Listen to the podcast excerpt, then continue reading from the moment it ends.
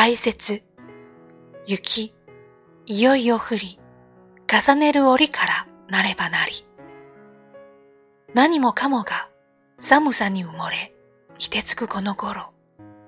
生き物は活動をやめ、それぞれの場所にこもります。この冬ごもりは万葉種で春にかかる枕言葉。冬枯れに身を潜め、じっと春を待つからこそ、春が訪れた時の喜びやひとしお。そんな思いが込められていたようです。四季のある日本では、巡ってくる季節を待つことも、また喜びなのかもしれません。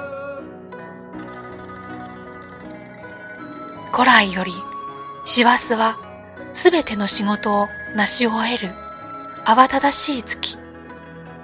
京都には12月13日からお正月の準備を始める正月ごと始めの習わしがあります。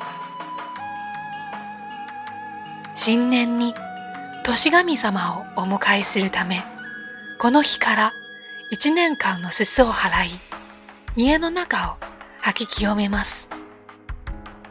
昔の人々にとって一年の始まりというのは本当に大事だったんですね。冬来たりなば春唐辛子。年の瀬が押し迫った京都は芸春の華やかな雰囲気に包まれます。京都には24の季節があります。